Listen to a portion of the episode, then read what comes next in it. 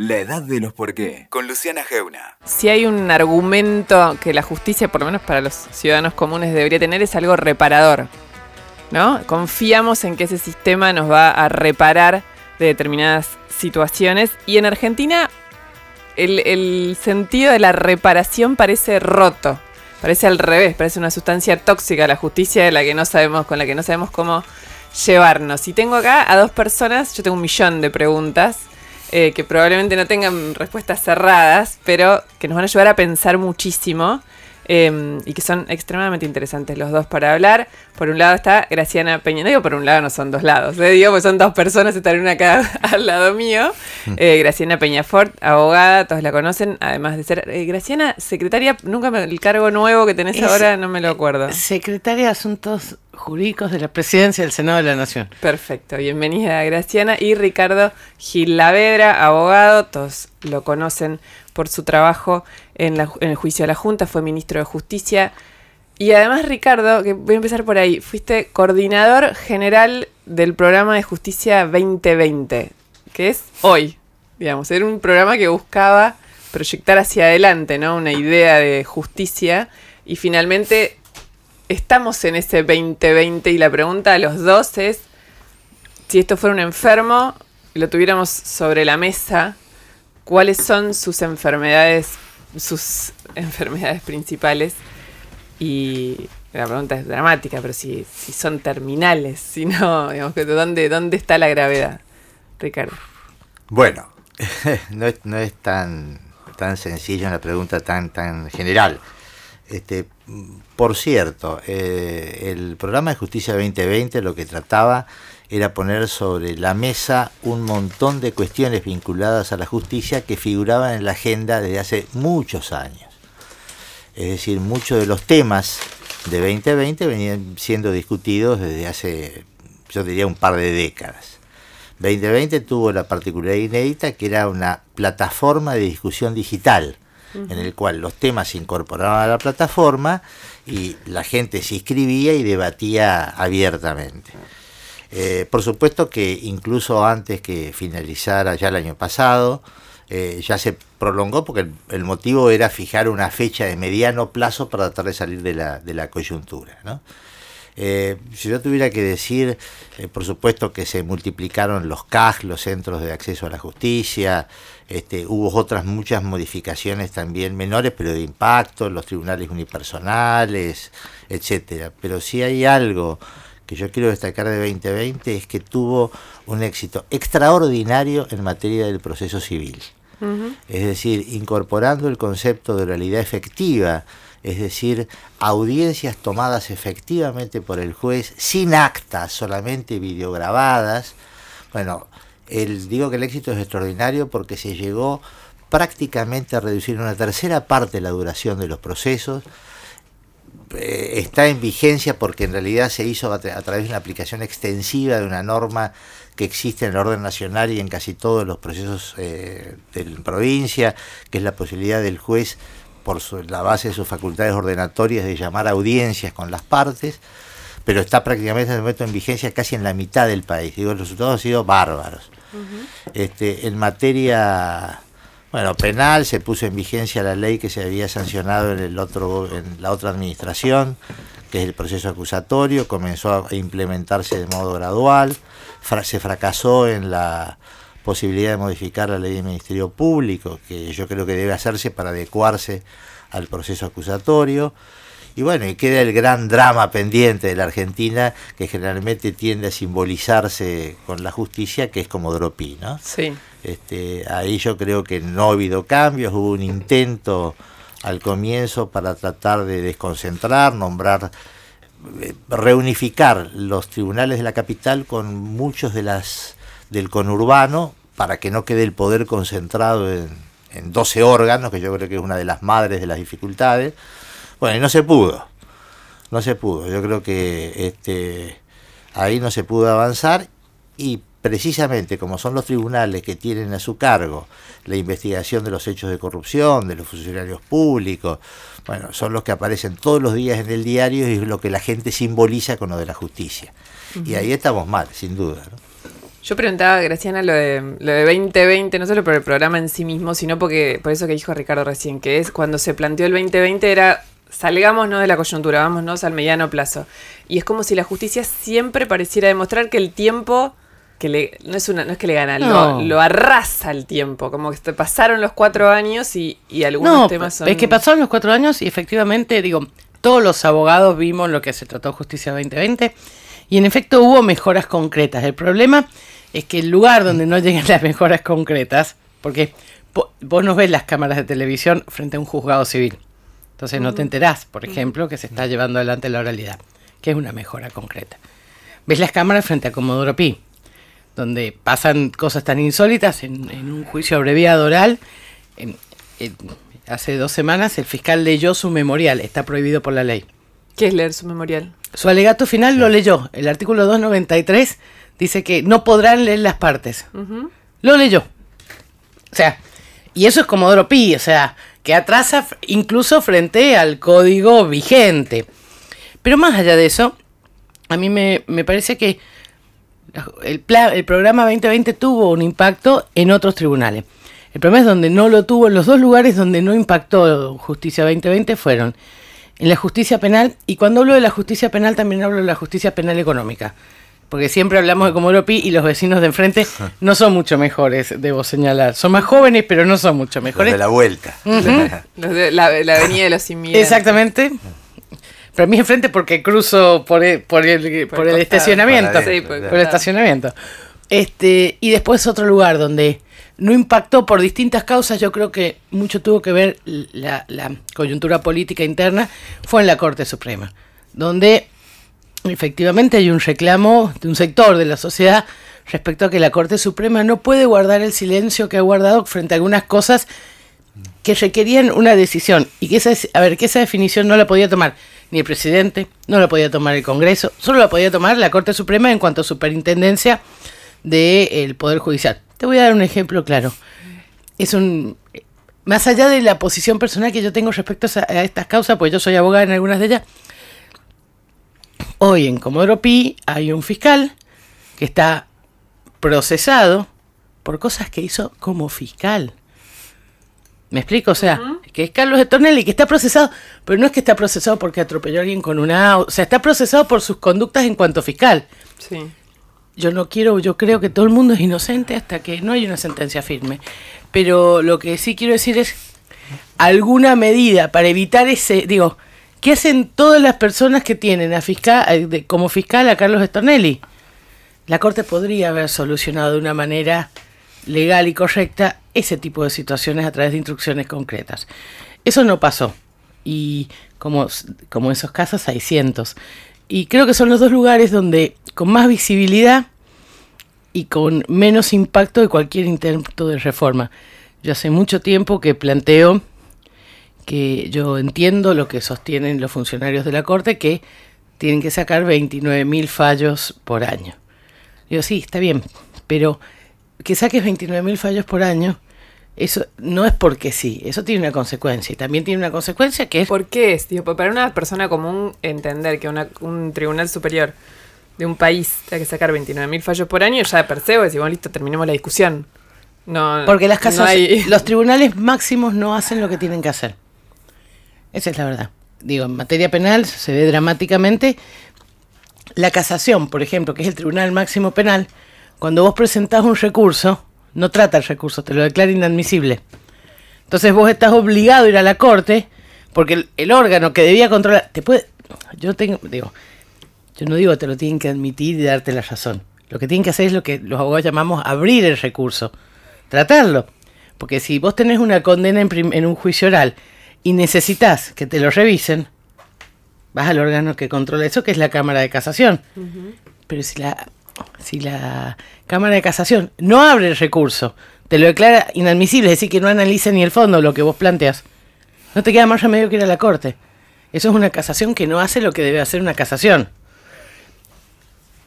Pasa esto y también pasa tam- por algunos aspectos que están vinculados a cuestiones que genera el propio tribunal. Yo eh, voy a ser justa. Yo hago mucho derecho penal, entonces mi perspectiva está muy teñida de esto, pero cosas sencillas. en general, en la Argentina, este, la prisión preventiva es una práctica habitual. Y es lógico que todos los abogados de este país que tienen, eh, incluso los defensores que tienen asistidos con prisiones preventivas que no tienen sentencia, van a intentar la libertad. Y cuando no te abren el recurso de libertad, no te queda más remedio que ir a la corte. Porque si casación no revisa la libertad... Pero de todas maneras esas son las excepciones, en general las revisa. No, no las revisa. Por eso llegan a la corte. Por eso llegan a la corte. No las revisa casación. Ese es el problema. Bueno, a ver, este, por cierto, porque estamos hablando en este caso del, del, funcionamiento de la Corte, eh, yo estoy de acuerdo con que la Corte pudo haber actuado y evitado varias cosas en los últimos años. La falta de intervención de la Corte dio lugar a que se siguieran suscitando este, algunos, algunos abusos.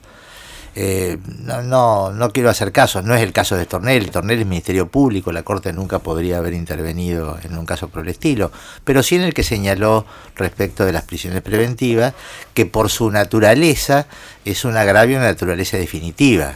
Este, y hay también un agravio federal por su propia naturaleza, se trata de la libertad durante el proceso, ¿no? O sea que este, técnicamente la Corte también puede entrar. Eh, por supuesto que la, enorme cantidad de expedientes que llegan a la Corte es que muchas veces se ha ensanchado. A ver, la Corte teóricamente solamente tendría que conocer de las cuestiones, cuestiones federales, no de otras, ¿no? pero lamentablemente hay una enorme cantidad de, recursos que le llegan por distinta naturaleza. Y el procedimiento que se estableció en la década del 90 de incorporar una norma que permitiera a la Corte, con la sola mención de ese artículo, rechazar los recursos para el, famoso 280, para tratar de aligerar la carga de trabajo de la Corte, bueno, ha tenido muchas críticas porque dice que no los motiva, que se debe motivar pero de todas maneras eso aumentaría también el trabajo. Me parece que el tema de que tratar de que la Corte pueda ser un verdadero tribunal constitucional, como es el de su esencia, bueno, requeriría revisar y hay muchas ideas al respecto, ¿no? Que el recurso extraordinario puede presentarse directamente ante la Corte, hacer un procedimiento diferente, hay, hay muchas ideas, ¿no? Pero acá nos estamos, nos estamos desviando. A lo que nos interesa es que la Corte, como cabeza del Poder Judicial, le corresponde también que en algunos casos de interés público subido, bueno, este, tratar de prevenir malos efectos o tratar de marcar una senda hacia los tribunales inferiores. Es que eso es básicamente la función de la Corte, por eso tiene tanta importancia los precedentes de la Corte. Y en materia de preventivas, que es un tema que no solo, a ver, no empezó solo con Macri, ya de mucho antes, pero ha crecido con Macri. Me, voy a meter en las preventivas antes de, desarrollarlo, porque hay una idea que, digamos, la voy a decir casi en sentido común, que es, hay una discusión sobre las preventivas, es evidente, y sobre cómo se utilizaron en, en los últimos años.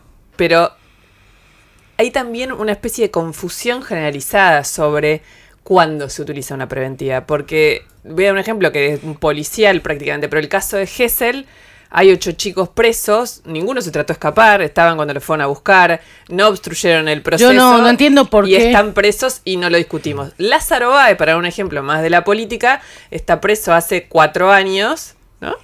Que estuvo preso por una causa, que por esa causa ya no estaba preso, ahora está con preventiva por otra y tampoco lo discutimos. Entonces, a veces la sensación, casi lo voy a decir como si fuera una persona común que, lee sobre esto, que no lo soy en este caso, pero yo la sensación es, ¿cuál es? Eh, ¿Hay un criterio único? No lo hay. Sí. pero hay, algunas hay, pero no se cumplen. Hay estándares universales. Este, hay estándares universales que, que en la Argentina se han tergiversado. Y estos estándares universales conduce a que por más grave que sea el delito, por más grave que sea el delito, si no se dan algunos requisitos muy excepcionales, el individuo puede estar en libertad. Como vos dijiste, si, si no se va a escapar y si no va de alguna manera a obstruir el desarrollo del proceso, aunque el delito sea gravísimo, tiene derecho a estar en libertad. Pero esto es así. En, nosotros, porque cada país tiene. No, es así, así, es en la Argentina. Pero aparte, en la Argentina es así. Yo te diría, el único motivo que al principio justificaba una preventiva de los rugbyers era el hecho de haber invocado el nombre de alguien que no estaba ahí como un intento de entorpecer la investigación. Pero me parece que dilucidado ese aspecto, la preventiva, aparte pienso en el impacto, porque vamos a suponer, voy a suponer que algún día lo condenan a estos chicos. Este, pero finalmente la cárcel solo para la reinserción y la educación. Imagínate el impacto psicológico de estos pibes detenidos en preventiva, por horrible que sea lo que hayan hecho. Está mal.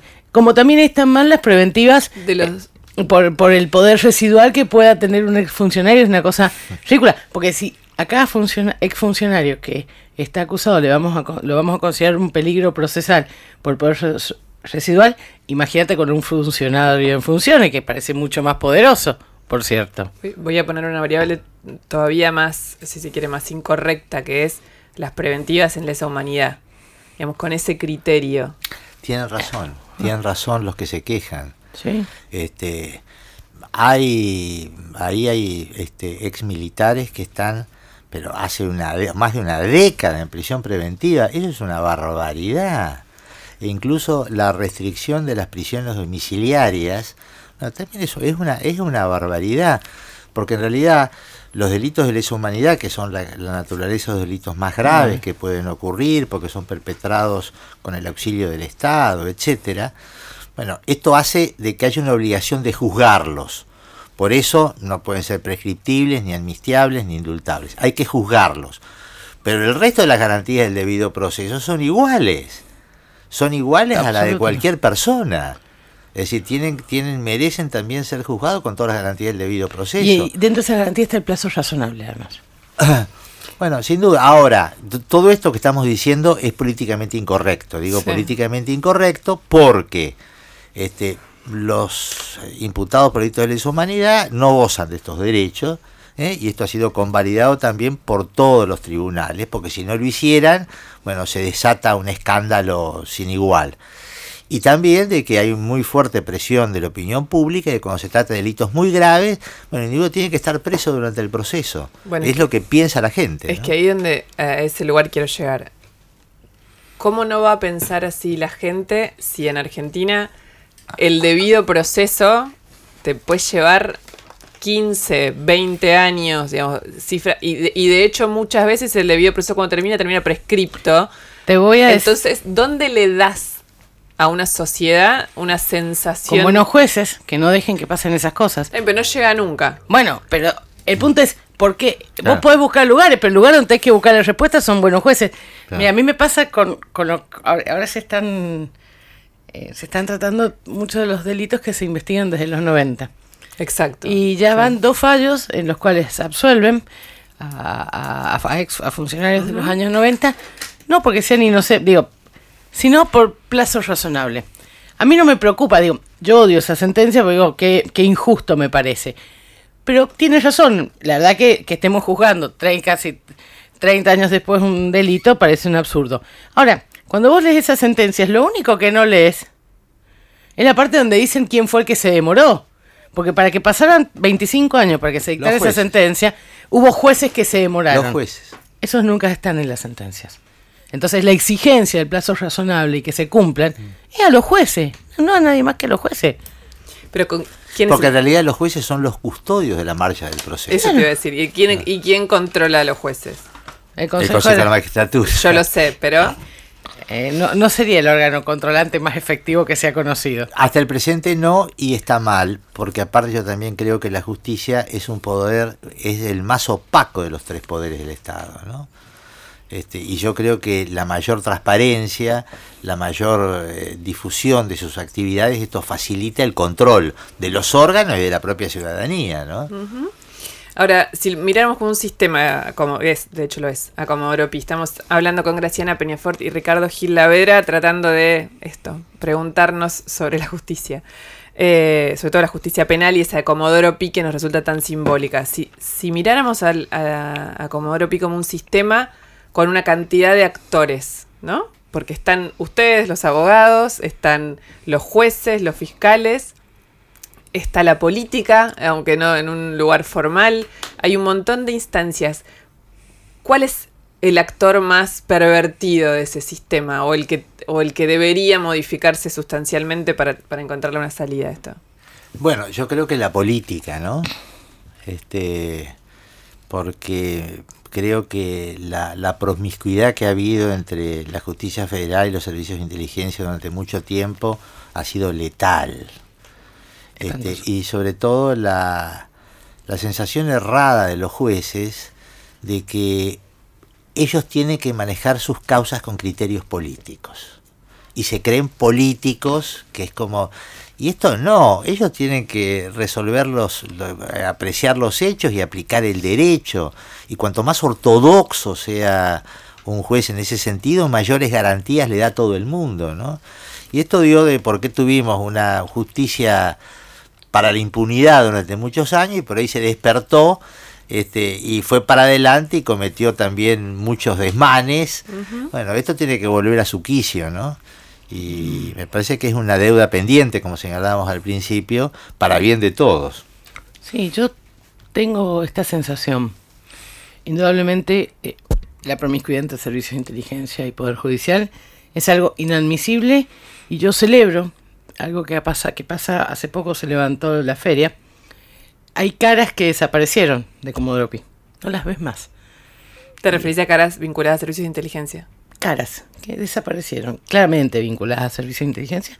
Y eso tiene una sola razón. Pero eran letrados. ¿Qué? Exacto. Abogados. Exactamente. Hay abogados que desaparecieron. Caras que desaparecieron.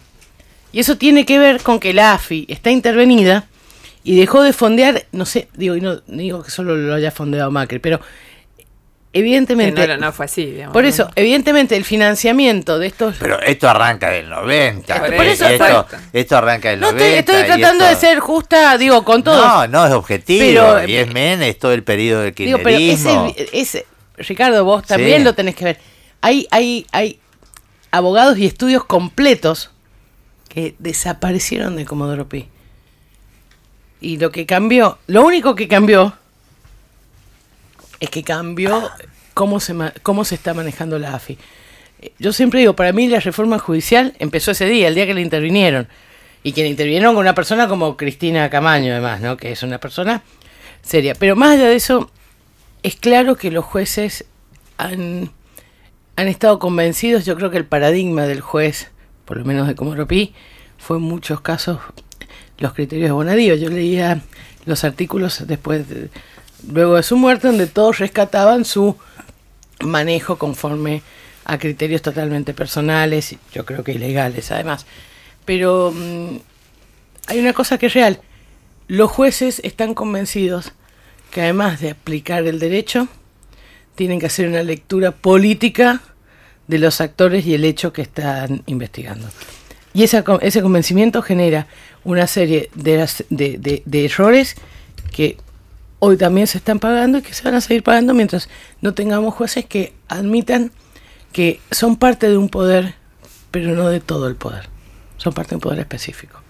Recién nombraste a Bonadío, que es, una, es un buen ejemplo para debatir algo, que es, muchos entienden que la causa de 11 digamos, en Argentina solo podés lograr avanzar en una causa con la de 11, como la de 11 que se está cumpliendo un aniversario en estos días, como, eh, digamos, lo que sucedió con un juez como Bonadío. Lo vamos a debatir, pero escuchaban estos días a familiares de las víctimas diciendo es una carrera de mosquitos contra aviones. Y no se refería eh, solo a los funcionarios, se, se refería también al sistema judicial.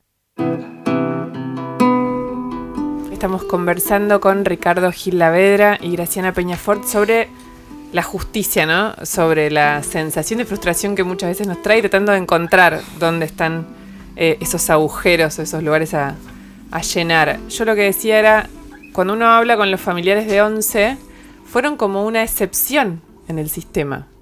Graciana decía, Bonadío es un juez muy, que ha sido un juez muy discutido, eh, hay, muchas cosas para decir, no, no, es para que discutamos sobre Bonadío, sino que finalmente pareciera que en Argentina solo un juez con esa carga de arbitrariedad puede llevar adelante una causa como la de Once, eh, donde llegó a una sentencia en un tiempo razonable, cosa que es literalmente una excepción. El problema no? es que no sabemos a qué sentencia llegó, porque el problema es este.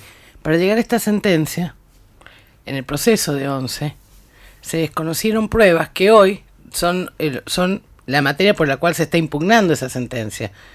Porque el problema es cuando tenés sentencias ah, como las que a veces llegaban a través de las instrucciones, de, de- de las causas que instruía Bonadío, es que son sentencias tan polémicas que, y que desconocen cuestiones, digo, hay pericias desconocidas.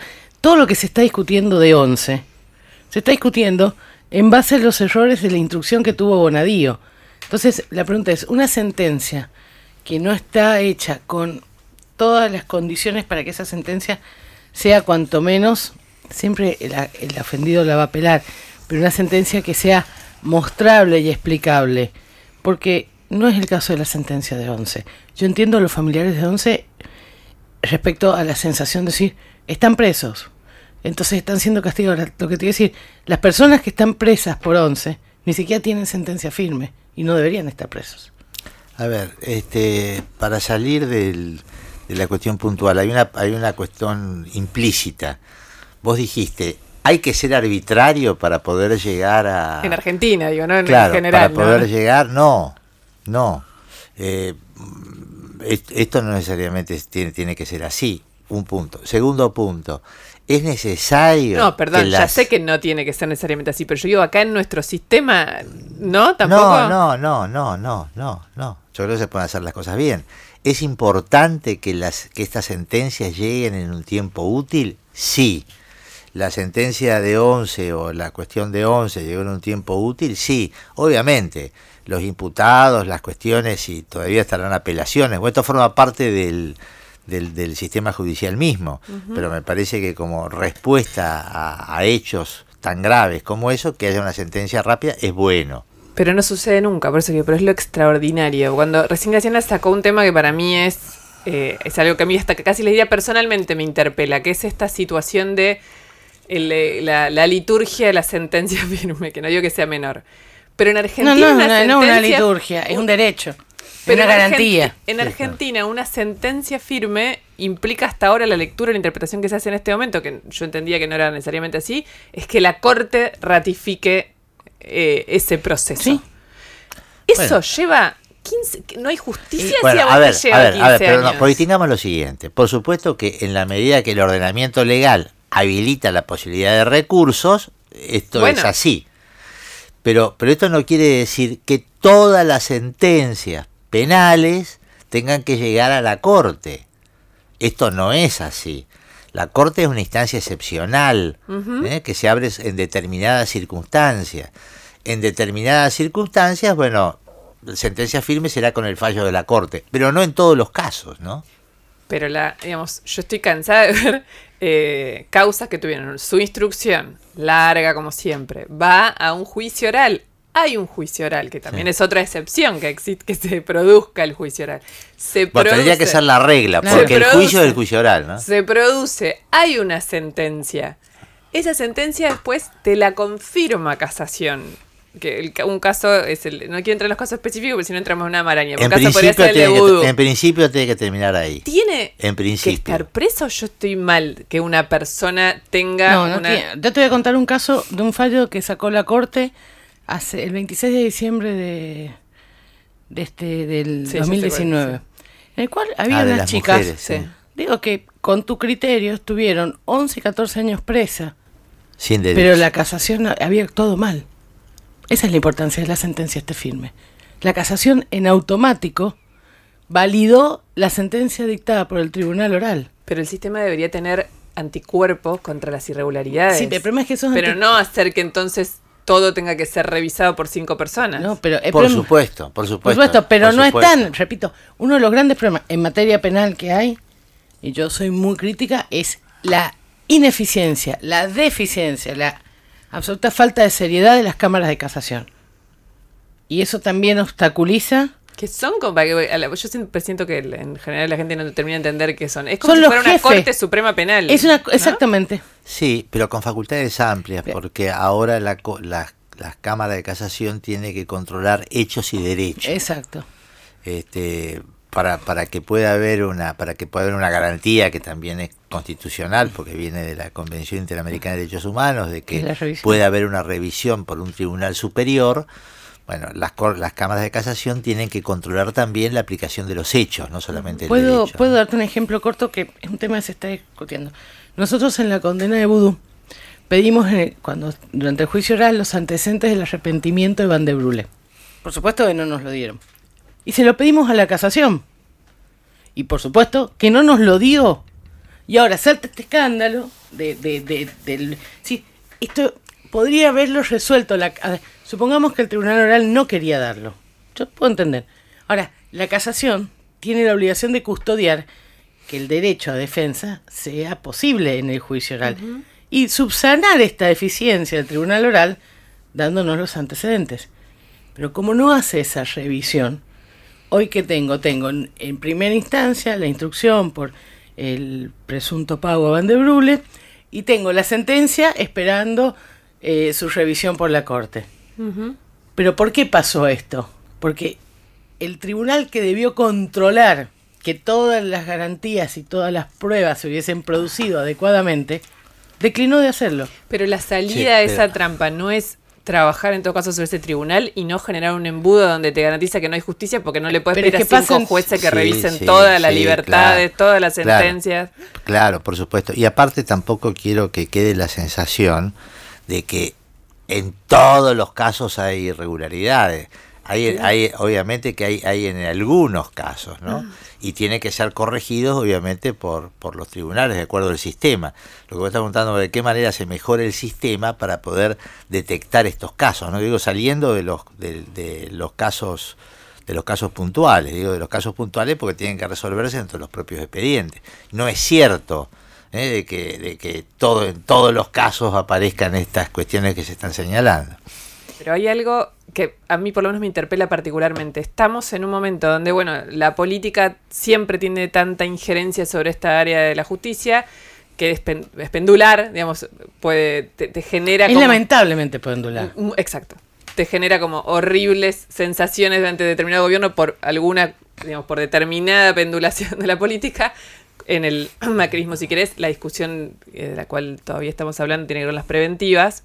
Pero, Pero después están Pero los no. hechos. Perdón. Pero y te voy a decir una hechos. cosa que a mí me preocupa. Yo es más fácil. Yo, por ejemplo, yo que creo mucho en las garantías y las he defendido, creo que ahora el desafío es defender con igual intensidad, la- porque el Poder Judicial indudablemente va a tratar de acomodarse políticamente y ahora hacer escarnio de los funcionarios del macrismo. Hay que defender no solo las garantías de quienes def- defendemos como abogados, sino también las de esos funcionarios. Porque alguien te decía el, el- dar el puntapié inicial de que ya no es más pendular, Va de que la gente... A ver, somos un montón de abogados que estamos intentándolo. Sí, pero yo, creo- yo creo que el tema tiene dos caras, ¿no? Este, por supuesto que, que hay que defender las garantías individuales de, de los imputados y, y un debido proceso, pero a la vez hay otra cosa también que ha sido nefasta, que es la, la impunidad. Eso, eso es lo que te quería decir. Eso yo digo los Este, hechos. Es decir, lo, lo que hay que reclamar es que los jueces apliquen las consecuencias previstas en las normas por los hechos en ellas contemplados. Y hay un reclamo, yo creo que muy fuerte de la sociedad, bueno, incluso que está en nuestra, en nuestra Carta Constitucional, este, la atenta contra el sistema democrático los hechos de corrupción, enriquecimiento de los funcionarios, el robo de los dineros del pueblo. En consecuencia, hay que exigir que los jueces castiguen los hechos de corrupción respetando las garantías del debido proceso. Es decir, no es solo mirar de que, por supuesto que, que tenemos que defender los derechos de todos, pero a la vez castigar la corrupción. Porque tengo miedo No, a de la vez que... castigar el delito, todo, cualquiera sea. Obviamente, sí, sí, estamos hablando porque realmente todas estas polémicas se hicieron en torno a los a los delitos a los delitos de corrupción porque son los que tienen que ver con el poder. Este, y la garantía que tiene la sociedad es que los jueces castiguen estos hechos, respetando lo otro, pero que no que no pero se esa garantía parece rota. No lo digo solo por, digamos, digamos que judiciales, lo cubro desde antes del kirchnerismo. es- esa, esa garantía parece rota. Digamos, no, no tenés ninguna prueba fehaciente de que, la norma veo- lo- sea. sí, pero lo que yo veo de que y esto tiene que ver con los vaivenes también del discurso público. Este, por supuesto de que hubo un discurso público diciendo, bueno, hay que castigar la corrupción, etcétera, ahora. Ahora hay un discurso público de decir, eh, no, ahora no, se han hecho barbaridades, tal cosa. Bueno, este, no nos confundamos, exijamos que los jueces apliquen la ley respetando pero que apliquen la ley, ¿no? Por eso las iniciativas esas como el, proyecto ese del Congreso de espantoso, espantoso, este, una, una barbaridad y, y, tentativas torpes, etcétera, que dan una señal de impunidad. Eso es muy malo en la Argentina. ¿eh? a mí me pasó hace poco una discusión que fue pública pero que se dio en el marco del espacio político en el que yo al que yo pertenezco, este, respecto a los presos políticos y a mí me causó un cierto estupor, porque había algunas personas que le reclamaban al Poder Ejecutivo un indulto. Decía, miren, que yo defiendo gente que está presa por este tipo de causa y no va a aceptar un indulto, no quiere indulto, quiere que se revise su juicio. Lo que me parece es que en la yo entiendo la, la preocupación de, de gente que, que ve a personas que estima, que respeta presas o sujetas a procesos, pero eso no es, no puede ser puntapié para medidas desquiciadas, este, mm, ni para medidas locas. Lo que hay que pedir es que rija el Estado de Derecho, que se investigue bien, que se juzgue bien, y que además, y por sobre todas las cosas, no se tome la situación, la cuestión judicial como un, como un campo de batalla más. Es decir, está el Congreso, están los otros, y está, o sea, no es un campo, no es porque ahí, ahí no, la, la batalla no es, no debe ser de la política. No es, o sea, y el problema es que hoy es un campo más de batalla de la política. Y eso le quita mucho de judiciabilidad, eh, de, de justiciabilidad. Exactamente, a las decisiones y las convierte en decisiones políticas. Y cuando yo estoy hablando de Poder Judicial, estoy pensando que en, el imaginario, que hay un árbitro objetivo que está decidiendo qué está bien y qué está mal. No estamos dispuestos, y creo que nadie está dispuesto a que ese árbitro sea un árbitro político. Queremos que sea un juez. Un señor imparcial. Bueno, por eso mismo este, yo veo muchas veces con preocupación estas tensiones internas que hay en el oficialismo cada vez más acentuadas, bueno, incluso menoscabando la autoridad del presidente, esto yo lo he visto nunca, ¿no? Yo, hago una pregunta que, que, va a lo que decía Ricardo recién, pero que me parece que es donde, como, como si se viera sobre la mesa. Es como, ¿no? Acá, los dos, ¿creen que se... Porque el, final, ¿cuál es? Un juicio. Entonces ahí vos ves si la investigación fue buena, fue mala, si hay sentencia, si no hay sentencia. Un juicio. Hay una enorme cantidad de causas de corrupción vamos a tomar el kirchnerismo con esta pregunta, podemos usar otras, vamos a tomar estas. Digamos, hay un gobierno en el poder donde algunos de sus integrantes, principalmente una, una de ellas, tiene un montón de causas elevadas a juicio. ¿Ustedes creen que la justicia va a hacer esos juicios durante el gobierno? Hasta ahora no ha demostrado que el único juicio que está iniciado ha continuado. El que está iniciado, pero hay muchos por iniciarse, un montón. A ver, no menos cierto, yo voy a decir algo. Yo creo que podrían hacerse perfectamente. Podrían, pero ¿se van a hacer? Y yo no soy jueza, yo soy abogada. Lo que sí puedo decirte, hay un juicio que a mí me importa particularmente, que yo quiero que ese tribunal se pida, es la causa memorándum, porque en esa causa elevaron a juicio sin el testimonio clave del responsable de Interpol. Y yo quiero que se haga porque en esa causa yo defendí a Héctor Timmerman, que se murió sin tener el testimonio de la persona que podía explicar por qué no había cometido una traición. Yo, sé, yo no sé si el Poder Judicial quiere o no quiere hacerlo. Lo que quiero decir es que los familiares de Héctor Timerman, y, yo los voy a acompañar en esa cuestión, queremos al menos ese juicio que se haga y que ese, testimonio se tome. Eh, el juicio oral y público tiene la, la enorme ventaja de mostrar ante la sociedad, bueno, cuáles son los hechos, las pruebas, los debates, etcétera, ¿no? Este, yo creo que es muy importante que se hagan los juicios orales y públicos. Y, por supuesto que los jueces recuerden, resuelvan de acuerdo a las evidencias, a las evidencias que tengan. Pero, pero digo, cuidado, después de, tantos años de impunidad, esto es algo que no, no podemos resignar, ¿no? Eh, la, la cuestión esta de poder aplicar rectamente la ley me parece que es un desafío pendiente. Y digo que es tan, si se quiere, arbitrario el sistema que desde todas las áreas, porque Graciana está hablando como abogada de una de las personas que fue acusada, eh, vos podrías ser otro lugar, yo podría hablar casi como ciudadana común, que es, hubo causas de corrupción que, yo- que como ciudadana necesito que se enjuicien. No digo que condenen, que se enjuicien, y te- pero que se enjuicien y tener la sensación de que ahí No, y que hubo- se condene al que sea culpable. eso, Claro. eh, ahí quiero llegar. Perdón, Y que justicia se- queremos y que todo. seas- y, y tener la garantía de que esa investigación, porque digamos, se haya hecho de un modo eficiente y que se condene al que sea culpable.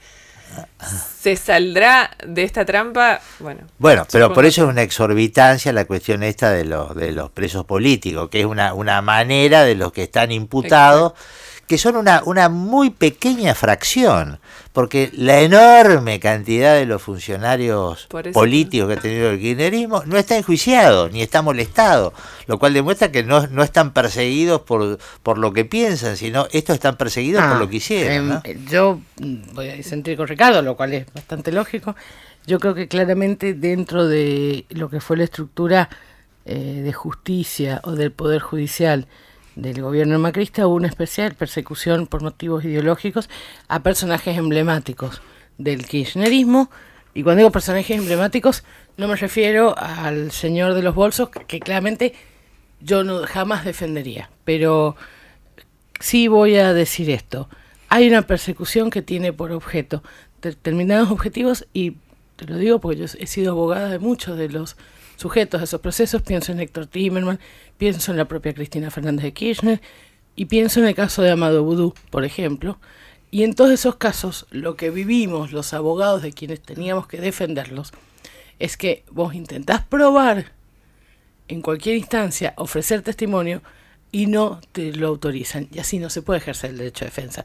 Y cuando vos no dejas que alguien se defienda, estás preparando el camino para condenarlo. Po- eh, A ver, por supuesto, pero lo que yo digo es otra cosa. Yo digo que no están perseguidos la mayoría o la enorme mayoría, están perseguidos un, un pequeño, es, es un puñadito de personas. Y por hechos, por supuesto que tienen que ser juzgados con, de, de modo justo, respetando todas las reglas, etcétera, y están los, los mecanismos legales esto para hacerlo. Pero que no ha habido una, una Lo que estoy diciendo que es por, por hechos y no por lo que piensan, ¿no?